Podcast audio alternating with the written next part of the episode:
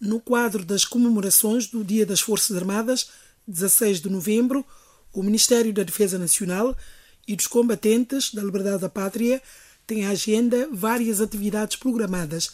A RDP África, Tenente-General Sanyi Fati, Ministro da Defesa Nacional, falou das mudanças em curso, médio e longo prazo.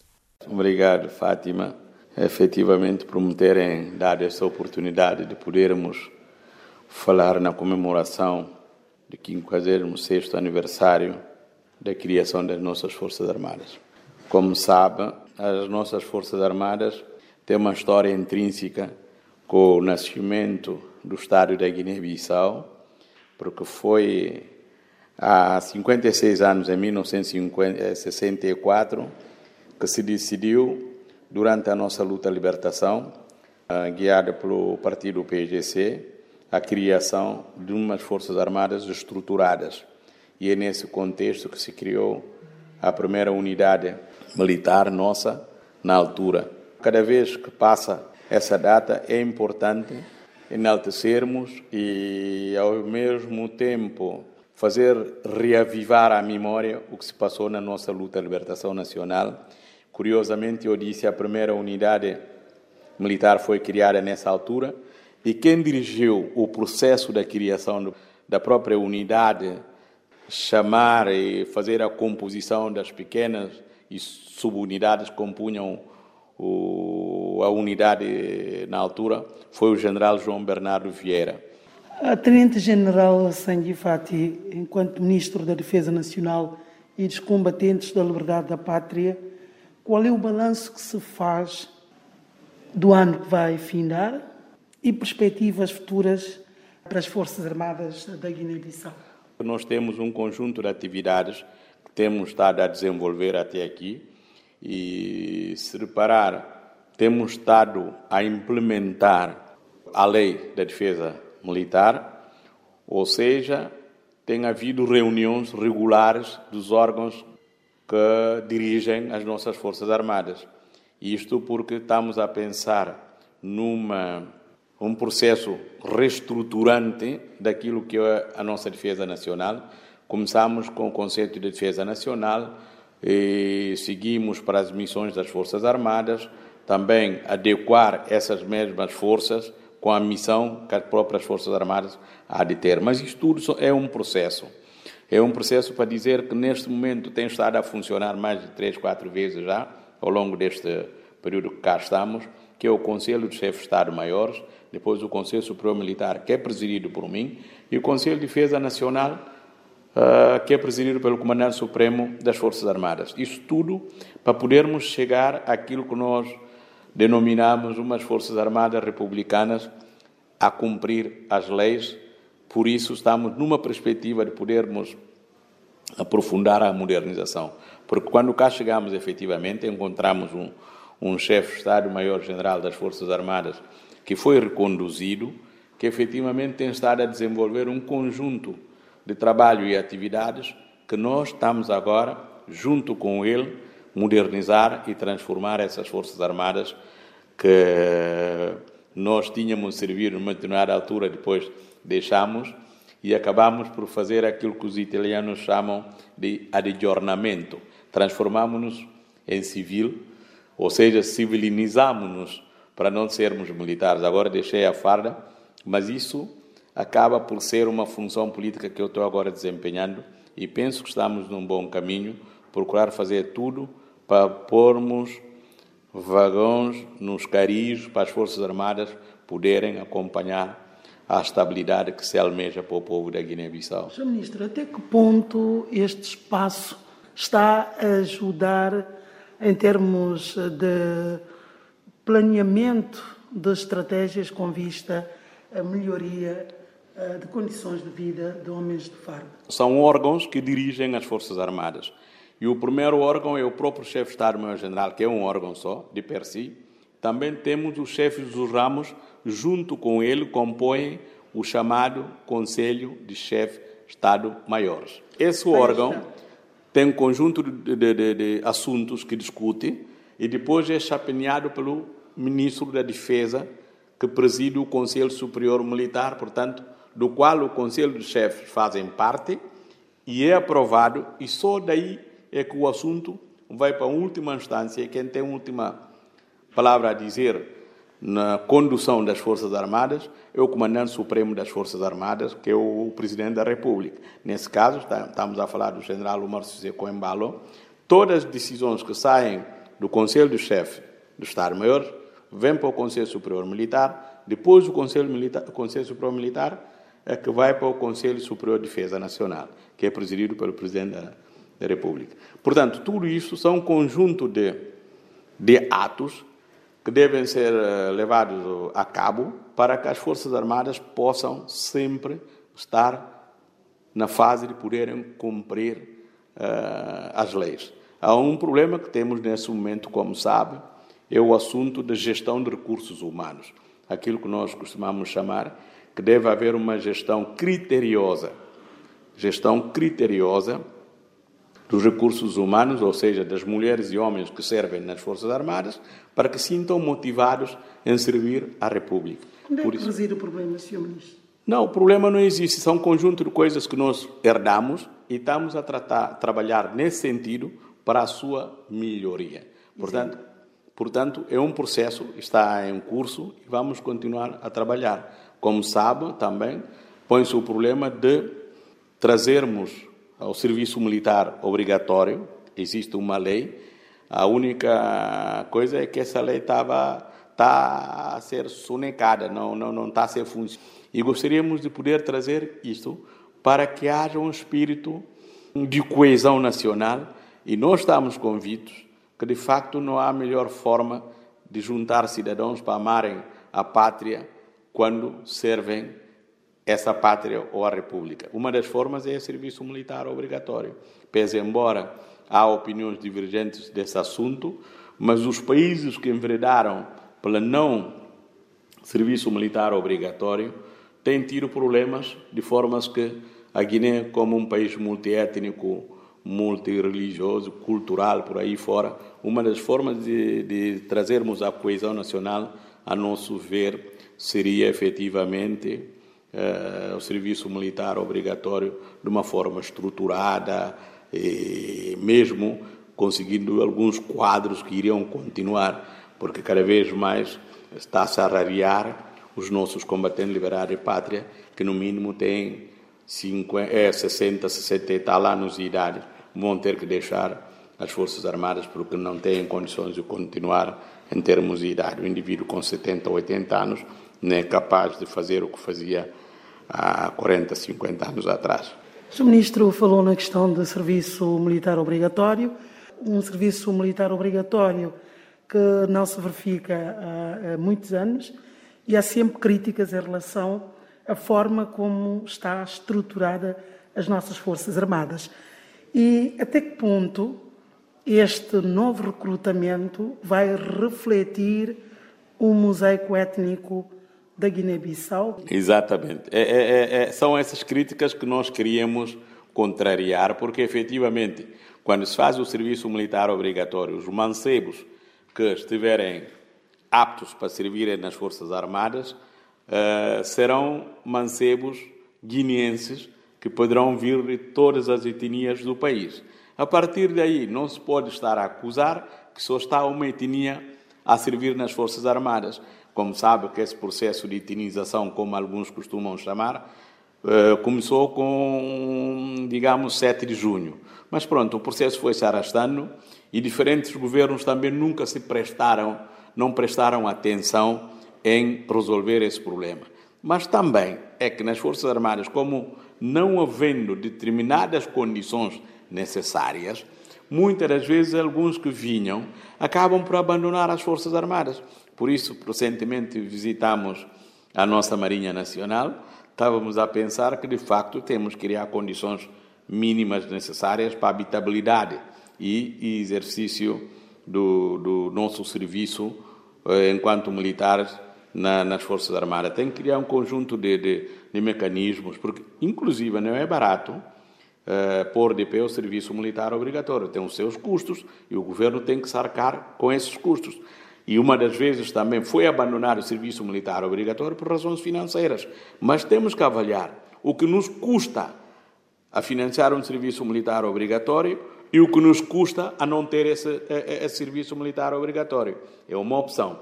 Portanto, daí nós pensamos que eh, o nosso governo, chefiado pelo engenheiro Nuno Nabian e sob a orientação do comandante Supremo das Forças Armadas, General Umaru Sissoko Embalo, vamos tudo fazer para podermos ter o serviço militar obrigatório, que de facto ajudará a desenvolvermos as nossas Forças Armadas.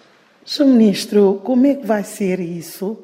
Não há casernas, o Governo falou disso várias vezes, fardamento, ou seja, falta de tudo, Ministro. Vai sendo porque há aquilo que nós chamamos Lei da Programação Militar Lei da Programação Militar saiu do Conselho de Defesa Nacional. Paulatinamente vamos fazer, aliás, não vamos poder fazer tudo só num dia. É o caso da própria Roma, não foi feito só num dia. Portanto, é paulatinamente, pouco a pouco, até chegarmos aí. Portanto, há os aspectos estruturantes que nós trazemos no quadro do, do Conselho de Defesa Nacional, missões das Forças Armadas, por aí fora, é, as casernas que existem vão ser adaptadas, ou seja, reabilitadas para poderem albergar os mancebos que serão recrutados. A começar pelo Cumeré, que neste momento já tem condições de água potável e vai-se avançar outra vez, portanto, com recuperação das casernas que lá estão e que são boas, para podermos melhorar e treinar os mancebos que, lá, que vão lá estar.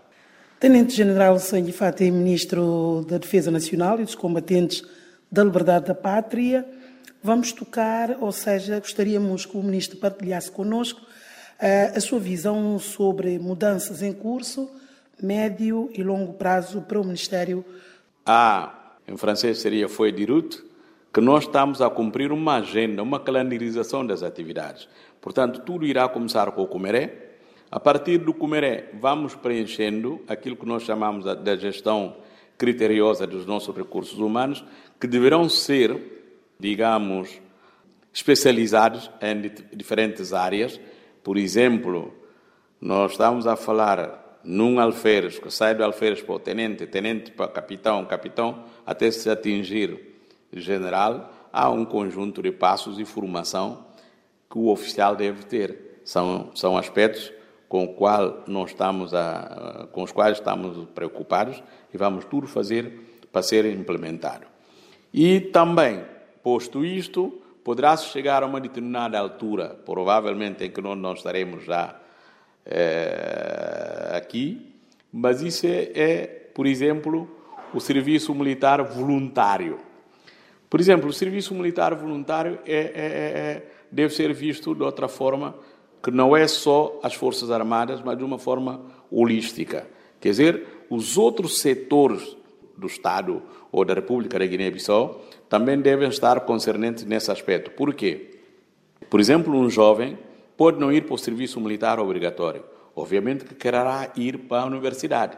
Indo para a universidade, se formos capazes de o contemplar com uma bolsa, porque serviu nas Forças Armadas, certamente será estimulado para, ir para as Forças Armadas.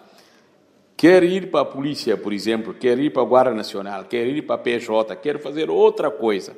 Se uma das condições ou requisitos exigidos pelo governo é, é de prestar o serviço militar obrigatório, provavelmente estaria estimulado voluntariamente em servir nas Forças Armadas. Portanto, são um conjunto de atividades que devem ser feitas para podermos todos nós servirmos as Forças Armadas.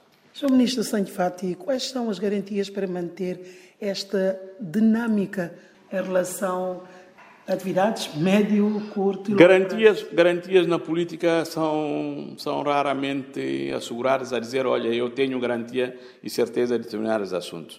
Mas o que eu penso que, às vezes, no que nós acreditamos e que eu estudei, é o conceito de defesa nacional de um país. É lei de programação militar de um país que normalmente, quando aprovado, sobretudo lei de programação militar na Assembleia Nacional Popular, são leis para cumprir. Mesmo estando os, os que despoletaram a feitura da lei, ou durante o qual se aprovou a lei, com eles ou sem eles, essas leis devem ser cumpridas. É nisso que nós acreditamos, enquanto republicanos, a pensar que a lei de programação militar que está como projeto agora para passar para a Assembleia vai ser cumprida para podermos ter, de facto, eh, forças armadas que sirvam o interesse do desenvolvimento da Guiné-Bissau, como no passado. Sr. Ministro, há um aspecto que se falou muito, que é a questão da reforma no setor da defesa e segurança. Em relação à modernização do setor militar, a questão da reforma continua patente ou nem por isso? Não, é, é que às vezes há conceitos muito mal interpretados.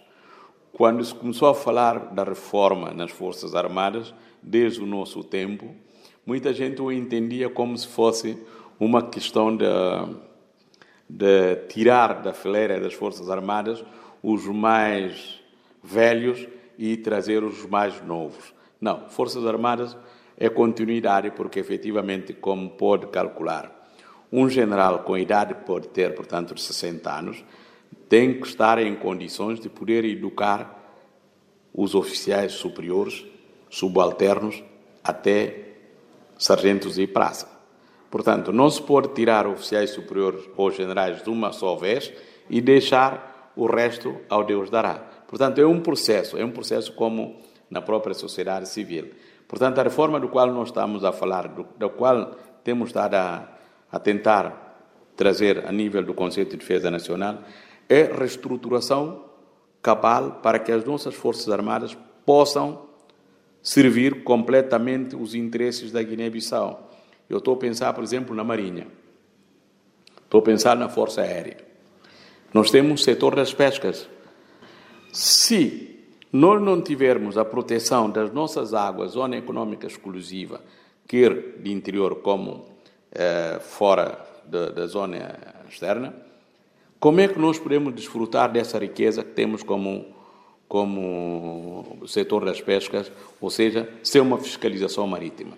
Essa fiscalização deve ser feita de uma forma adequada e de uma forma eficiente para que os recursos halióticos sejam protegidos. Esse é um aspecto. Mas queríamos que essa fiscalização não seja feita só a nível da Marinha. Dela deve ser feita acompanhada com a Força Aérea. Queria, portanto, eh, não só na área de busca e salvamento, mas também ter capacidades de informação atempada para poder dar eh, para poder passar essa informação à Marinha atempadamente para poder ir a fazer a fiscalização por navios piratas que afluem muito nas nossas águas. Portanto, são um conjunto de, de reformas ou estruturação que se deve fazer para modernizar as Forças Armadas. Nem reforma no sentido de mandar embora as pessoas para casa, não é desse sentido, mas reestruturar. Ministro Sandy Fati, Guiné-Bissau tem uma extensa costa marítima sem patrulhamento. Estamos confrontados com a situação de pirataria, crime organizado. Existe já um plano? Existe. Se reparar, eu tenho estado a insistir no plano do conceito de defesa nacional. O nosso conceito de defesa é que definiu o conceito militar. E a partir daí, todos os ramos das Forças Armadas sabem quais são as missões. Estamos numa fase de podermos apetrechar as nossas Forças Armadas. Se a Marinha da Guiné-Bissau for capaz de ter uma barcaça a linguagem normal que nós chamamos uma lancha de desembarque médio chamado barcaça. O que é que nós vamos fazer com isso? Vamos tentar não só tirar as nossas ilhas, que são 82 ilhas, do isolamento onde estão, transportar a população de uma ilha para outra e, ao mesmo tempo, manter a presença do Estado da Guiné-Bissau nessas ilhas. Esse, esse crime organizado essa, por exemplo, poluição das nossas águas podia ser uma forma que deve ser evitada porque temos radares para efetivamente vermos quem é que está nas águas. Mas também, barcaça ou LDM pode fazer também a missão militar, que é o desembarque dos fuzileiros em qualquer uma das ilhas. Portanto, é, é só um exemplo. Barcos de fiscalização tipo videtas daquilo que nós tivemos como Cacheu e Cassini, portanto, são aquelas que vão para o mar perdurando uns 5, 6, 7 ou uma semana nas águas da Guiné. Mas tudo isso tem que ser financiado. Se o governo não for capaz de disponibilizar meios, a Marinha não poderá ter missão. É, é o que eu costumo dizer. Sem remos, nós não podemos ter uma boa Marinha. Portanto, é a mesma coisa também para a Força Aérea. Há que ter ou helicópteros, ou aviocar, ou qualquer coisa no que diz respeito àquela complementaridade dos dois ramos para servirmos à nossa economia. Sr. Ministro, isso não corre risco de, de ser um plano bem estruturado no papel se não houver meios? Eu, por acaso, não diria assim. Eu diria que as reformas e reestruturação que nós estamos a, a querer levar a cabo são necessárias e importantes, porque se a Guiné-Bissau quiser manter-se como uma unidade política para a sua própria sobrevivência aquilo que nós chamamos, é uma condição vital. Uh, senhora jornalista, é vital para a nossa sobrevivência enquanto Estado. Porque, porque se não tivermos, se não fizermos, não conseguirmos adquirir esses meios, estamos na iminência de não podermos existir enquanto Estado. Portanto, é a nossa soberania que estaria em causa. Portanto, falar da soberania é termos a capacidade de autogerirmos-nos. Não estou a ver a Guiné-Bissau ir para o Senegal, ir para a Nigéria, pedir que venham eh, eh, os homens da Marinha da Nigéria ou do Senegal ou de Portugal para que venham fazer a fiscalização nas nossas águas. Como sabe, há pouco tempo, a embaixadora da União Europeia esteve cá com o embaixador de Portugal, embaixador da Espanha, embaixador da França, para nos oferecer um serviço de nos ajudarem para melhor protegermos as nossas águas. Isso não é por acaso. A União Europeia já prometeu e o próprio esforço que nós vamos fazer irá ajudar-nos para termos esses meios. Um desses esforços, Sr. Ministro, há quem diga que temos, temos muitos oficiais. Sim, a, a pirâmide tem que ser de forma equilibrada. A base tem que ser maior do que a vértice.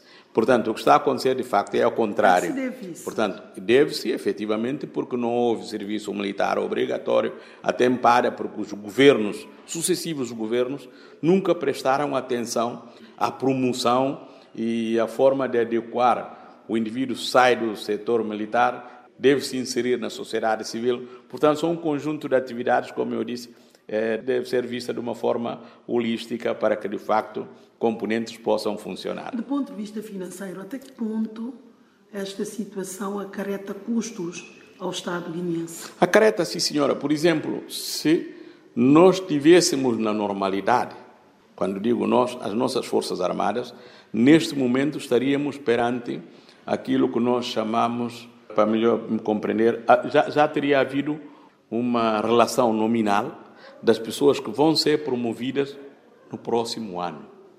Não sei se me fiz entender. Porque estarão contemplados na OGE de que Fulano, Beltrano, Cicrano, que são alferes, vão, os capitães também irão e por aí fora. Mas tudo isso só estará em condições da pessoa ter passado o curso. Bom, esse exercício tem que ser feito uh, pelos recursos humanos, a direção dos recursos humanos, para podermos efetivamente sair da situação em que nos encontramos. E quando os governos não o fazem, chegamos à situação em que nos encontramos. O fulano chega a uma determinada altura para ser promovido, não é promovido, para sair, não, não sai. De forma que as, as coisas vão se acumulando, havendo mais graduados, ou seja, mais oficiais, do que sargentos e praças. Mas contrabalançar tudo isto não é fácil. É o que nós estamos a tentar fazer, portanto, paulatinamente, para podermos sair da situação em que nos encontramos. Sr. Ministro, a questão do levantamento de sanções aos 12 militares. Está-se a trabalhar nesse sentido, como... Acredita numa resposta positiva? Uh, Está-se a trabalhar nesse sentido. A senhora jornalista sabe que o general Umaru Sissoko Coembalo é um diplomata nato e também por ter pertencido à classe castrense enquanto antigo militar, o governo da Guiné-Bissau, chefiado pelo Nuno Nabian, todas as nossas ações diplomáticas, chefiadas pela nossa ministra doutora Suzy, tem sido nesse sentido de podermos levantar sanções contra os nossos militares. Mas tudo tem o seu tempo. Quem aplica sanções tem que ter conjunto de atos e ações para poder dizer que, de facto, esse aspecto que nos levou a sancionar as pessoas, a situação já não é a mesma ou acabou a situação que nos levou a serem sancionadas. O. Ministro acredita que há sinais visíveis? Eu acredito, eu acredito.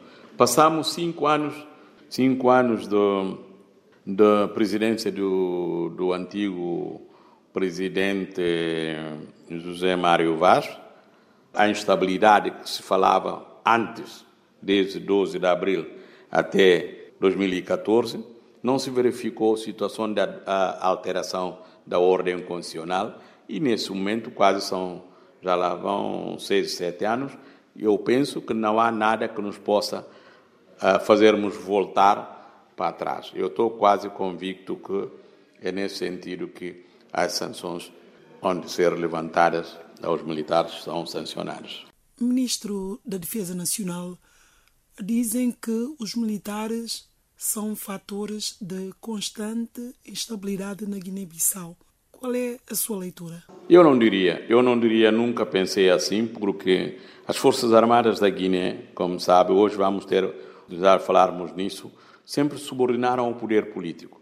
Quando veio o multipartidarismo e com a guerra do 7 de junho, politizou-se muito a questão militar. E muitas das vezes chegou-se à conclusão que são os políticos que se vão refugiar uh, no braço armado, que, é o, que são as Forças Armadas Revolucionárias do Povo, para fazerem determinadas ações para poderem alterar ou chegar ao poder, ao poder uh, político. Mas os próprios militares chegaram à conclusão, como da sanção que acabou por falar. Os que beneficiam dos golpes de Estado não são os militares, não são. São os políticos, nunca são, não são nomeados primeiro-ministro, nem são presidentes de transição, nem são secretários de Estado, nem são ministros, portanto, não são ministeriáveis, ficam nos quartéis e a situação mantém-se na mesma. Que depois do golpe de Estado, não são eles beneficiários, ainda por cima, são eles os sancionados. Por que, é que não se sanciona aqueles que se beneficiaram do golpe de Estado? Mas dizem também que uh, ditam regras do jogo. Isso, isso não, não, não sei, porque não estou a ver um ministro, um presidente, um secretário de Estado é, ter tido essas ordens ou como é que se diz, ser coagido pelos militares. É normal numa situação em que haja um comitê militar ou em que haja uma junta militar, como aconteceu em Portugal também, no tempo do, do Hotel Saraiva do Carvalho, o Melo Antunes, toda aquela gente, e no caso de facto.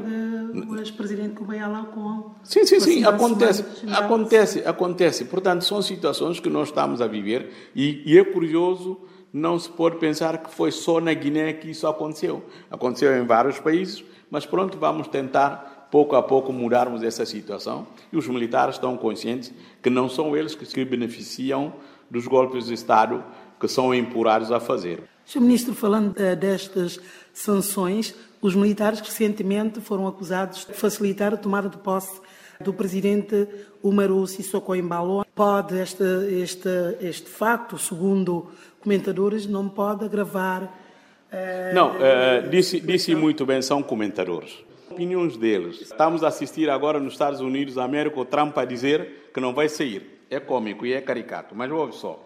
Fez-se tudo legalmente, de acordo com a nossa ordenação jurídica, o órgão que proclama os resultados eleitorais é a CNE. É ou não? É a CNE. Proclamou vencedor Umaru Sissoko Embalo. E o próprio candidato derrotado felicitou-o. Passado 24 horas, deu-se a vir a volta a dizer que não, eu não perdi. Por acaso, quando ouço o Trump a falar, faz-me lembrar do DSP. Bom, o que é que aconteceu? Porque o DSP tinha condições no tribunal para litigar de má fé. Foi isso que ele fez. Então, com o pronunciamento da CNE, o Supremo não tinha nada a fazer. E o Supremo sabe que, não havendo reclamação numa mesa ou numa assembleia de voto, essa reclamação essa queixa não vale. O próprio candidato litigante do PGC, o Supremo, os advogados, os tribunais sabem. Sabem, porque aquilo é um processo.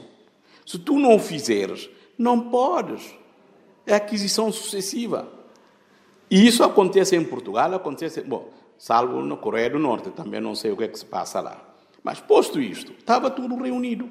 Inclusive, fez uma carta à Assembleia Nacional Popular, presidido pelo engenheiro Cipriano Cassamá. O Cipriano Cassamá, no seu gabinete, recebeu documentos. Disse que não recebeu. Mas o país tem que parar porque o Cipriano não recebeu o documento. Quando se deu a entrada do documento, com carimbo e tudo, com a data. Ele não apareceu porque não quis. Estava o vice-presidente da Assembleia, que é o engenheiro Nuno Nabian, estava Aida Camará, e os secretários podiam ser cooptados e havia deputados. Foi isso que aconteceu. E o presidente cessante fez passar a faixa do presidente da República ao novo presidente da República. O que, é que os militares iriam fazer? Que esse ato não podia acontecer porque tinha que ser só com, com o DSP? Não podiam fazer isso. Os militares estão por servir o país, estão por servir a República. Foi isso, pura e simplesmente, que aconteceu. Agora, chegado a isto, o presidente cessante passa o poder ao novo presidente, que é o general Márcio Seco Embalo. O parlamento não dá posse ao presidente da República. Não. O parlamento testemunha, testemunha, é testemunha, é um ato. Está a ver? Porque quem elegeu, elege o presidente da República é a população da Guiné confirmado pela C, eh, Comissão Nacional das Eleições, CNE. A partir daí, são pequenas formalidades e simbologia desde a antiga Grécia que se faz para, de facto, marcar aquele ato cerimonial. Provavelmente, eu não sei, mas gostaria de ver na nossa Constituição uma forma diferente de se dar posse, porque essa história aconteceu desde o tempo dominante, que também não queria dar posse ao Nino foram mais de dois meses. Como é que um presidente da Assembleia, que foi eleito só num círculo, pode negar tomada de posse de um presidente da República que foi eleito no todo o universo nacional, são 29 círculos. Senhor Ministro, para não desviarmos. Uh, uh... Eu, eu só quis esclarecer, porque é um assunto, como diz, muita gente comenta mesmo no mercado de Bandim. O facto de as nossas eleições começam no Supremo, com a posição de. Não tem nada a ver, não tem nada a ver. É CNE a declarar e não Supremo. Enquanto não houver eleição, quem valida é o Supremo. Mas nós não podemos continuar, depois das eleições, e ignorar CNE. Sr. Ministro, eh, fala-se também na necessidade de retoma de cooperação militar com os outros países, sobretudo com Portugal. Como é que está? A nossa cooperação com Portugal está de boa saúde. Todos os países. Está de boa saúde, certamente. Já tivemos embaixador da França acompanhado da defesa da França, que é muito importante. Tivemos da Turquia, embaixador com o seu de defesa. Tivemos o embaixador do Canadá com o seu de Epa, Portanto, há um conjunto de coisas que está a acontecer e nós temos que dizer que a nossa cooperação está de boa saúde com da Rússia, por exemplo, e de Portugal, inclusive. Mas cada um desses países, nós estamos conscientes de que é que cada país pode nos fazer, em que é que poderá cooperar conosco, em que é que terá capacidade de nos ajudar. Portanto, e o que é que nós também podemos dar? Vou ter que terminar aqui a minha. Sr. Ministro, já estamos praticamente no, no fim desta Sim, porque tenho outra atividade. Agradecemos pois. imensamente, mas o Ministro também tutela a combatentes da liberdade da pátria também, que queixa-se sempre. Queria abordar esse assunto apelando para os meus colegas antigos combatentes. Como sabe que eu sou antigo combatente, ou seja, combatente liberdade da pátria. Curiosamente, há pessoas que dizem introgam, mas como é que o Sangui pode ser combatente liberdade da pátria se ele sabe ler e escrever? Eu quase fico admirado com essa questão. Mas ele não pode, como é que ele pode ser Antigo combatente, se ele sabe ler e escrever. Como se ser antigo combatente liberar a pátria é não saber ler e escrever. Não corresponde à verdade. O único apelo que eu faço aos meus colegas antigos combatentes de liberdade que tenham paciência. Estamos a programar um congresso dos antigos combatentes liberar a pátria. Há um conjunto de erros que se cometeu em relação aos combatentes liberar a pátria. Há muita gente que está a usufruir. Há sucessivos governos do PGC, por exemplo, não é do Mariam. Muitos têm estado a cometer um conjunto de erros, por exemplo, que não são combatentes liberar a pátria e que têm estatuto. Obviamente, aqueles que têm direito para usufruírem dos direitos que têm como combatente liberar a pátria, não conseguem. Isso começou eh, piorou a partir de 94, no ano do multipartidarismo. Não sei se me fiz entender. Não quero aqui dizer coisas, acusar ninguém, mas são sucessivos governos que têm cometido esse erro. E eu tenho essa sensibilidade de combater e liberar a pátria porque o sou. Mas também o Presidente da República, o próprio Nuno Nabian, todos nós estamos inseridos no, no sentido de podermos fazer algo para os combatentes liberar a pátria. Portanto, é disso que eu queria falar e agradeço imenso. Que tenham paciência. Depois do 16 de novembro, terão a oportunidade de verem o que é que nós estamos a fazer para melhorar a vida dos nossos combatentes liberais de pátria e, sobretudo, fazer ler aqueles que não sabem ler e melhorar aqueles que já têm um curso, terem mestrados inclusive, porque ser combatente liberal de pátria não significa não saber ler e escrever. Obrigado. Obrigado, eu é que agradeço.